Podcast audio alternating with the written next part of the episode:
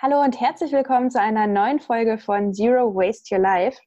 Heute habe ich in der anderen Leitung Philipp und Thomas vom Modelabel Scientibus, mit denen ich darüber sprechen werde, wie gründet man überhaupt ein Modelabel, wie kommt man dazu und was macht Fair Fashion aus? Und mein kleiner Teaser vorab, damit ihr dran bleibt. Scientibus hat noch ein anderes Alleinstellungsmerkmal, über das wir gleich auch noch sprechen werden.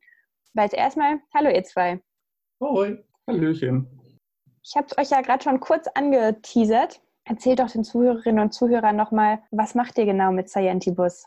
Äh, mit Scientibus machen wir faire und demokratische Mode und äh, sorgen dafür, dass alles transparent ist und man nachvollziehen kann, wo die Kleidung herkommt und äh, wie sie produziert wurde. Und man kann mit beeinflussen, was man überhaupt tragen möchte. Das heißt, wir haben demokratische Abstimmungsverfahren, in denen die gesamte Community ihren Senf dazu abgeben kann, wie das neue Produkt aussehen soll und nach diesen Vorgaben arbeiten. Das klingt mega spannend. Wie seid ihr auf die Idee gekommen? Ähm, am Anfang sind wir darauf gekommen über das Logo. Ich habe das Logo vor Ewigkeiten entwickelt und habe es dann abends äh, dem Philipp, also meinem Mitbewohner, äh, gezeigt mal irgendwann und meinte, hey, das, das will ich mal auf Klamotten drucken. Und dann waren wir so, ja, lass das mal auf Klamotten drucken. Und dann haben wir es unseren Freunden gezeigt. Und dann meinten die, ja, Klamotten davon würden wir nehmen. Und ähm, dann ist das Ganze irgendwie größer geworden. Dann haben wir gedacht, ja komm, dann, dann lass uns uns richtig machen. Dann lass wirklich jetzt mal äh, Klamotten produzieren. So war diese Idee mit dem Modelabel. Und dann haben wir uns einfach intensiv damit auseinandergesetzt, wie man überhaupt Mode macht und was da drin vorkommen soll und so ein Zeug alles. Und da kam dann raus, dass in dieser Industrie, also in der Modeindustrie, einfach eine ganze Menge Mist läuft. Und da haben wir dann aus persönlicher Überzeugung sofort gesagt, da wollen wir gegenarbeiten.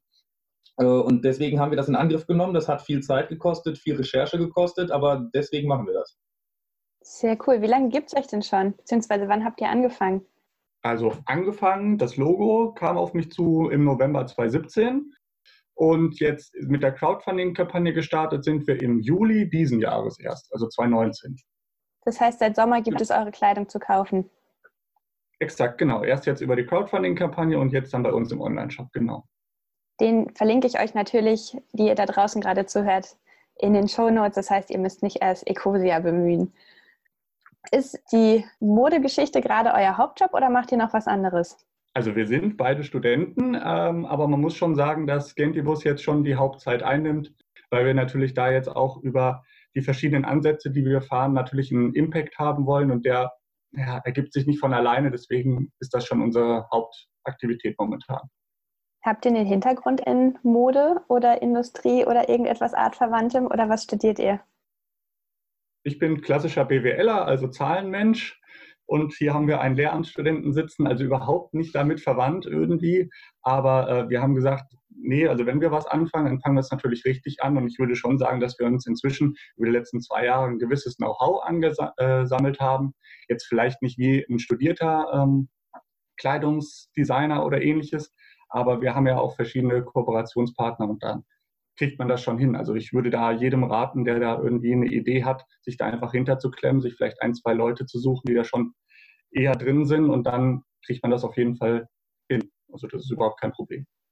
Ja, voll der gute Tipp. Das ist auch was, was ich immer wieder Menschen, wenn ich mit ihnen spreche, gern weitergebe. Ich habe ja auch Nachhaltigkeit, wenn man so will, nicht studiert, ähm, sondern was ganz anderes. Und man muss auch, um sich selbstständig zu machen oder um Nachhaltigkeit im Job leben zu können, nicht studiert haben. Also es geht egal mit welchem Abschluss. Und ähm, ich glaube, ganz wichtig ist einfach, dass man sich dahinter klemmt und dass man Bock auf das Thema hat.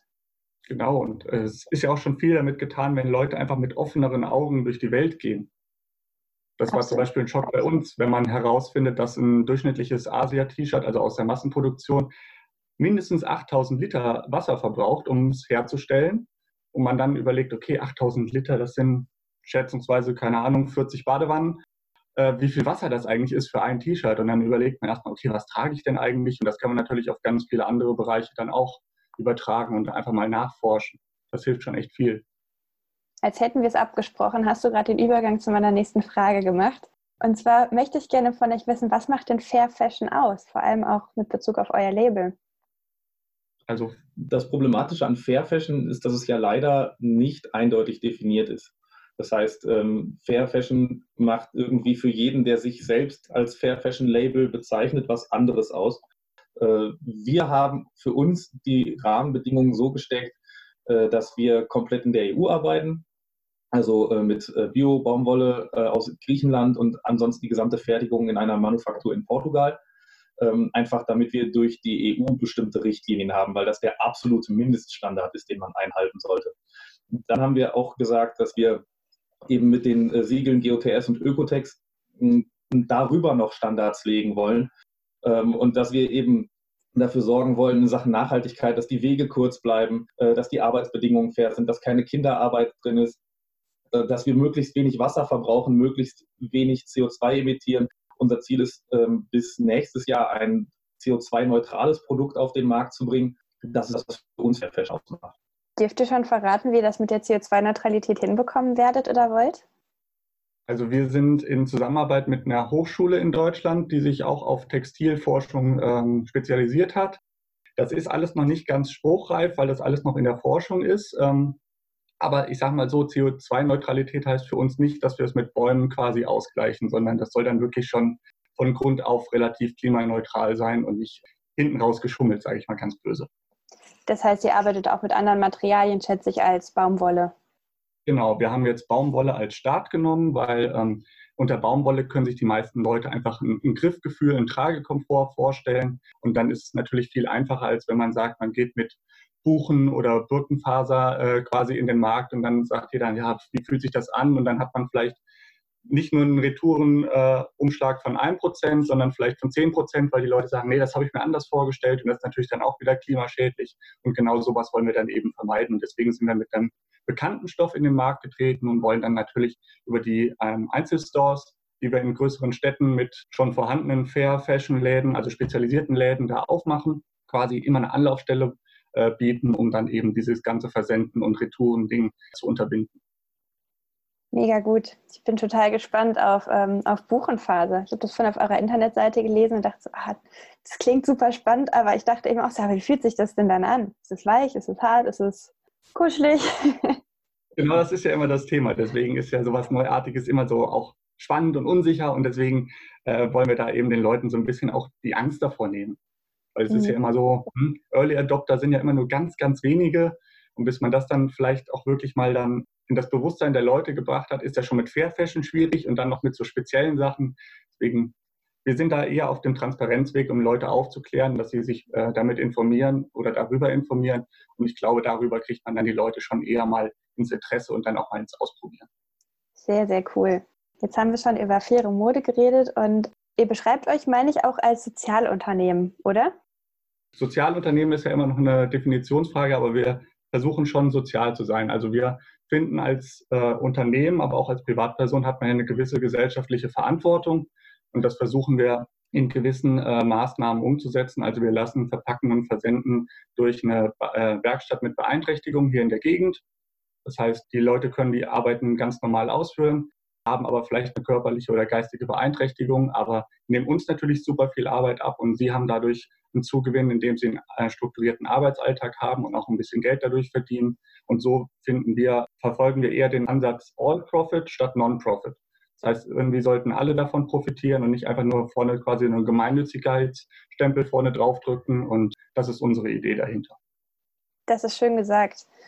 Und ähm, du, Thomas, hattest am Anfang gesagt, Ihr seid auch demokratisch. Wie kann ich mir das vorstellen?